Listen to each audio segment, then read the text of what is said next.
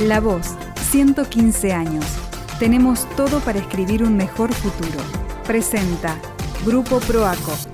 Estamos eh, con Esteban Dómina, historiador, licenciado en Economía, concejal de la ciudad de Córdoba, para charlar eh, este desafío que ha impuesto la voz del interior de pensar la Córdoba a futuro. ¿Qué historia estamos escribiendo los cordobeses? Tito, gracias por estar con nosotros, por acompañarnos. No, un honor, un honor participar del ciclo. Gracias por, por tu tiempo. Tito, ¿qué historia estamos escribiendo hoy los cordobeses que vamos a poder leer en el 2030? Creo que es un momento intenso, Diego. Me parece que estamos viviendo una transición que cuando uno la vive en, online, por decir, no la percibe como tal, pero cuando se mire, me parece, este tiempo histórico de Córdoba, se va a ver los cambios. Una Córdoba que está transformándose, dejando el, pasado y mm, ajustándose a las nuevas reglas de juego del mundo contemporáneo. Así que me parece que es una etapa muy interesante y por supuesto, según cómo nos vaya, saldremos mejor o peor.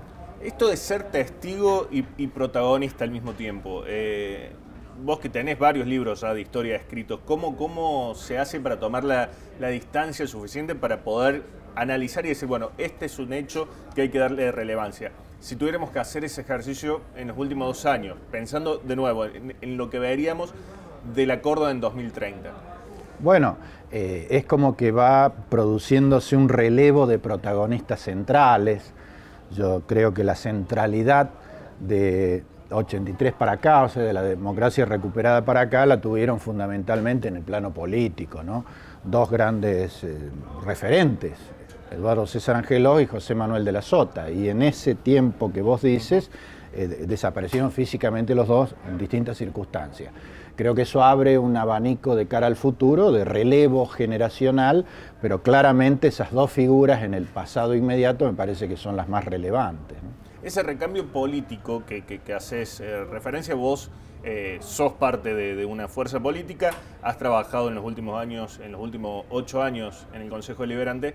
¿Cómo, cómo lo estás viendo, eh, ese recambio generacional? generaciones que ya no caen en tipos tan jóvenes, sino de tipos ya de 45, 50 años que están por ahí taponados. En el límite de la generación Y, Y. Exactamente. Y, cuando ya tenés las dos más, ¿no? Tenés la, diría la X, porque tener la Y y la Z, ¿no? que son los millennials, los centennials, o sea, ya no, eh, pero ya tienen, digamos, una veteranía mm, y un, me parece un gran desafío, un gran desafío. Yo lo que noto mm, en esta última etapa, sobre todo uno que, ya tiene varios, mm, varios años en esto, eh, que hay un recambio no solo generacional, sino en los modos eh, de hacer política, y de las estructuras políticas. Hoy los partidos políticos han quedado casi reducidos a ser una especie de, trámite o licencia para un evento electoral, pero no tienen vida propia. Eh, de hecho, la ciudadanía ya mm, es como que se ha acostumbrado a, votar personas eh, y se fija mucho más en las personas antes que en los partidos. Antes no era así, digamos. Hace 30, 40 años eh, todavía el, radical le votaba al radicalismo, el peronista al peronismo. Hoy no sé si están así, sobre todo esto que estamos diciendo de las nuevas generaciones, ¿no? Generación que también tiene un rasgo característico que es ya crecido plenamente en democracia. Claro, claro, y, eh, usando otros modos de comunicación, por eso cuesta tanto a la política, que no está precisamente prestigiada por estos días, en llegar a esos segmentos, ¿no? a, la, gente más, como decíamos, a, los centennials, a los millennials, porque partamos de la base, digo, que tenemos una sociedad, si se quiere, despolitizada.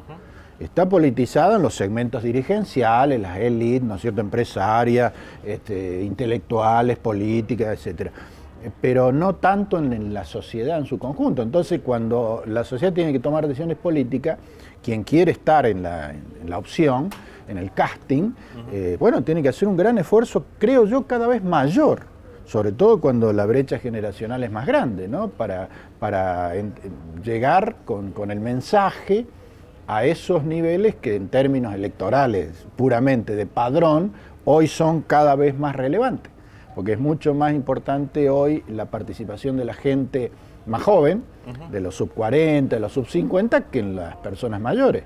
Y ahí es donde hay más dificultad de, llegar.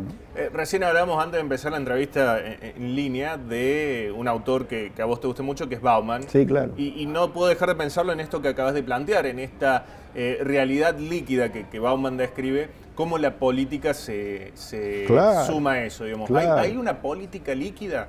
Yo creo que sí. Yo creo que sí, y lo que Bauman, digamos que estábamos conversando, obliga es a replantear, a, revisar todo lo conocido, inclusive los paradigmas y los métodos de análisis, porque la realidad obliga a eso, obliga a eso. Y yo creo que sí, que la política claramente adopta nuevas formas y tiene que reinventarse, tiene que reinventarse para también ser una representación genuina de los ciudadanos la democracia está fuera de discusión, la república también, hasta que se invente algo mejor, que hasta ahora no, ha pasado. Por lo tanto, eh, también la república, la democracia, el Estado de Derecho, la constitución, las leyes, las regulaciones, tienen que tomar nota de la realidad, porque si no quedan como perimidas y no alcanzan a contener el desarrollo y las transformaciones sociales.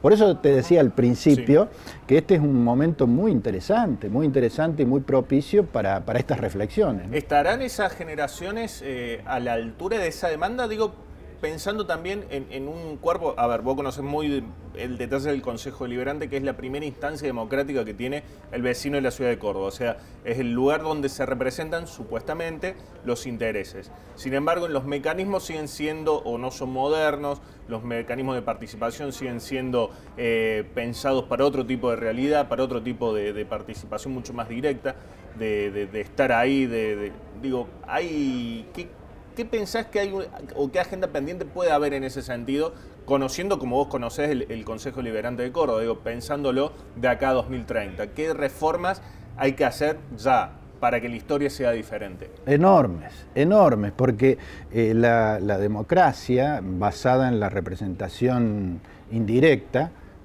porque el, pueblo, aquello, el pueblo no, gobierna sino a través de sus representantes, obliga a que esos representantes generen o tengan a mano instrumentos, mecanismos, herramientas para favorecer la representación ciudadana y la expresión ciudadana.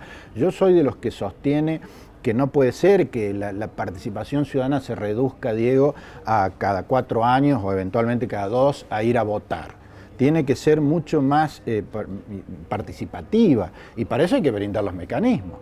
En general, eh, lo, que uno ve, llevándolo al ámbito del Consejo Deliberante, como vos lo propones, es que esos mecanismos no han funcionado.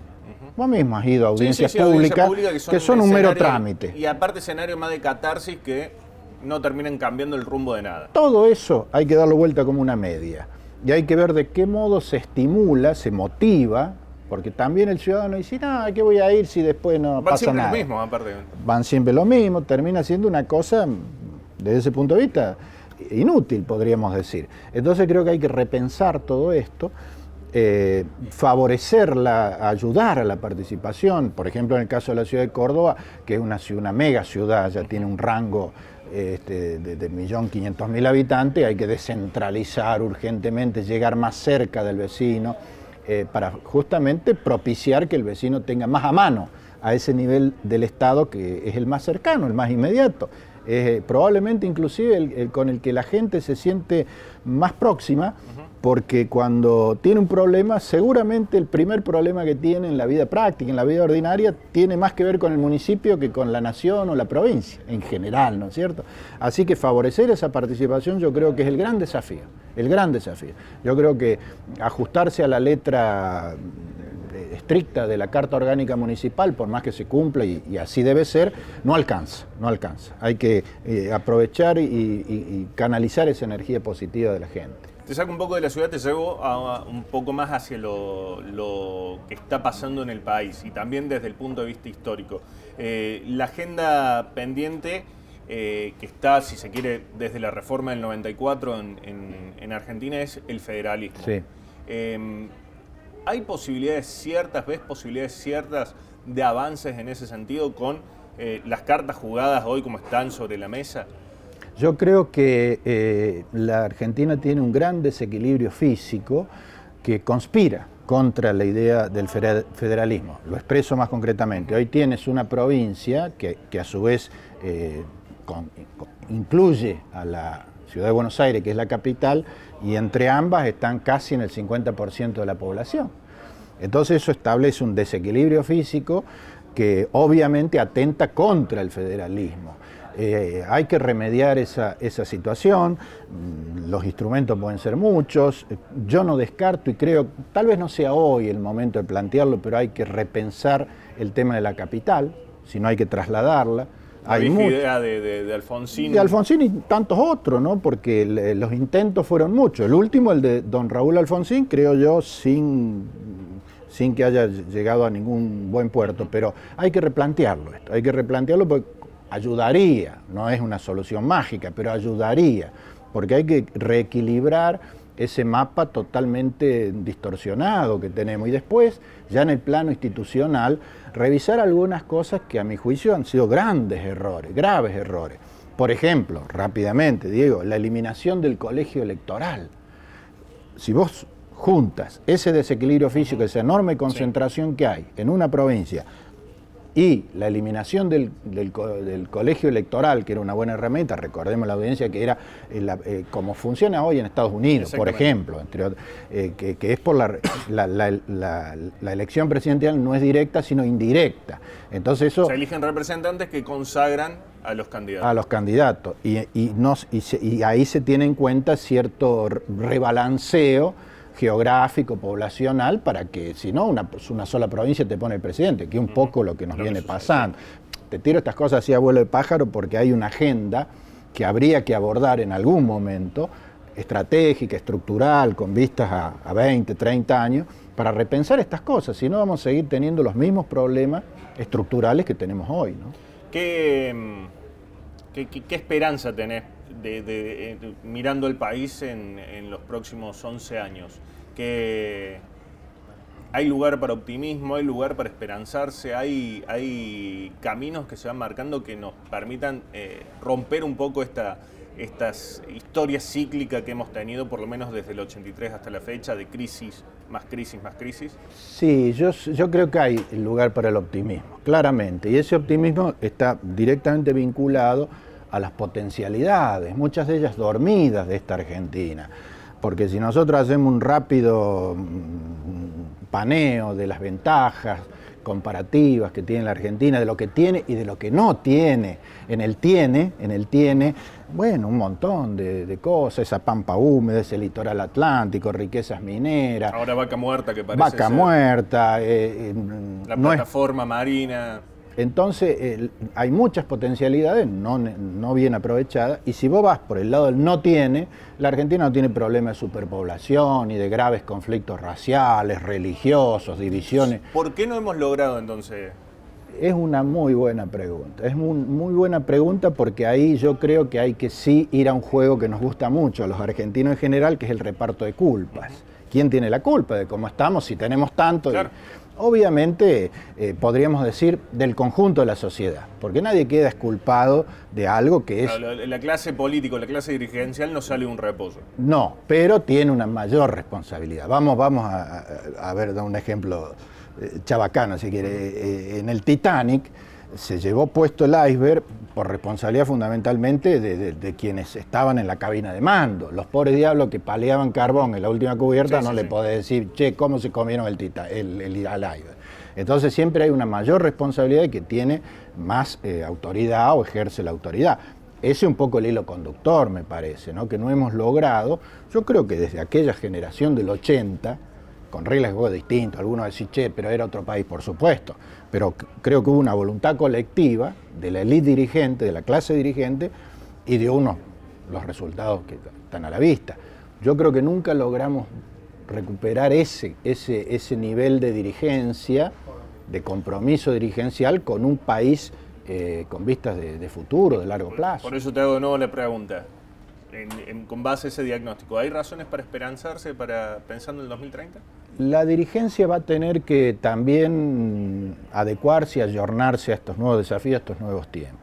Yo veo mucha mezquindad en el sentido de que se anteponen los legítimos intereses personales, el que es intendente quiere ser gobernador, el que es gobernador quiere ser presidente, el que es concejal quiere ser diputado, bueno, está, bien. El presidente quiere seguir siendo o Quiere quedarse todo el tiempo posible, las pruebas están a la vista, entonces, este, mm, a la vista de la historia, digo, eh, hay que recomponer esa visión de la propia dirigencia que deje mirarse el ombligo y ser capaz de aunar esfuerzos, el famoso pacto de la Moncloa, de lo que tanto se habla acá no se lo intentó en serio nunca. Cuando uno revisa la historia, hay muy pocos ejemplos de pactos estratégicos. El último fue el Pacto de Olivo y tuvo más que ver con una circunstancia o, un interés, digamos, de quien lo promovió, que fue en ese momento Carlos Menem, para lograr la reelección. Que, para una transformación estructural. Bueno, pero vinieron, de, la mano de la reforma hubo avances. Felizmente, este, Alfonsín logró incorporar algunas cuestiones y, por lo tanto se modernizó, digamos, eh, el, funcionamiento institucional. Pero digo, y después me acuerdo el diálogo argentino, si te acuerdas, en el 2002, después de la gran... Encabezado eh, por el, entonces presidente Dualde. Dualde y con el concurso de la iglesia y los demás este, credos y participación civil. Fue muy bueno, porque ayudó, digamos, a superar una coyuntura, pero es como que nos, nos, nos alejamos un poquito del abismo y ya está y lo bueno sería que, no bajo la presión de circunstancias tan extremas, se vuelva a armar una mesa de, reflexión y de aporte, porque hay mucha capacidad en la Argentina, mucha materia gris, y establezcamos un plan y acordemos cuatro o cinco cosas básicas para no empezar todo el tiempo de cero. El problema que tenemos acá es que cada uno que llega pone la cuenta en cero, todo lo que hizo el otro no sirve aún y desecha aún lo bueno. Esto en el mundo civilizado no existe. En Europa vos ves que las diferencias entre las izquierdas y las derechas, los progresistas y los conservadores, son matices. Y las cosas buenas perduran. Esté quien esté a cargo del gobierno, porque la propia sociedad garantiza o quiere o demanda que esas cuestiones tengan continuidad. Acá no pasa eso, todo es muy volátil. Me parece que en esto tenemos que aprender. Cuando vos dices, bueno, hay optimismo, bueno, en la medida que haga un clic la dirigencia en su conjunto y sea capaz de, de dar ese paso, yo creo que sí, porque la Argentina tiene las potencialidades para sostener esto. ¿no? Tito, muchísimas gracias. No, al contrario, gracias a vos. Seguí escuchando las entrevistas del ciclo La Voz 115 en Spotify, Apple Podcast, Google Podcast o en lavoz.com.ar.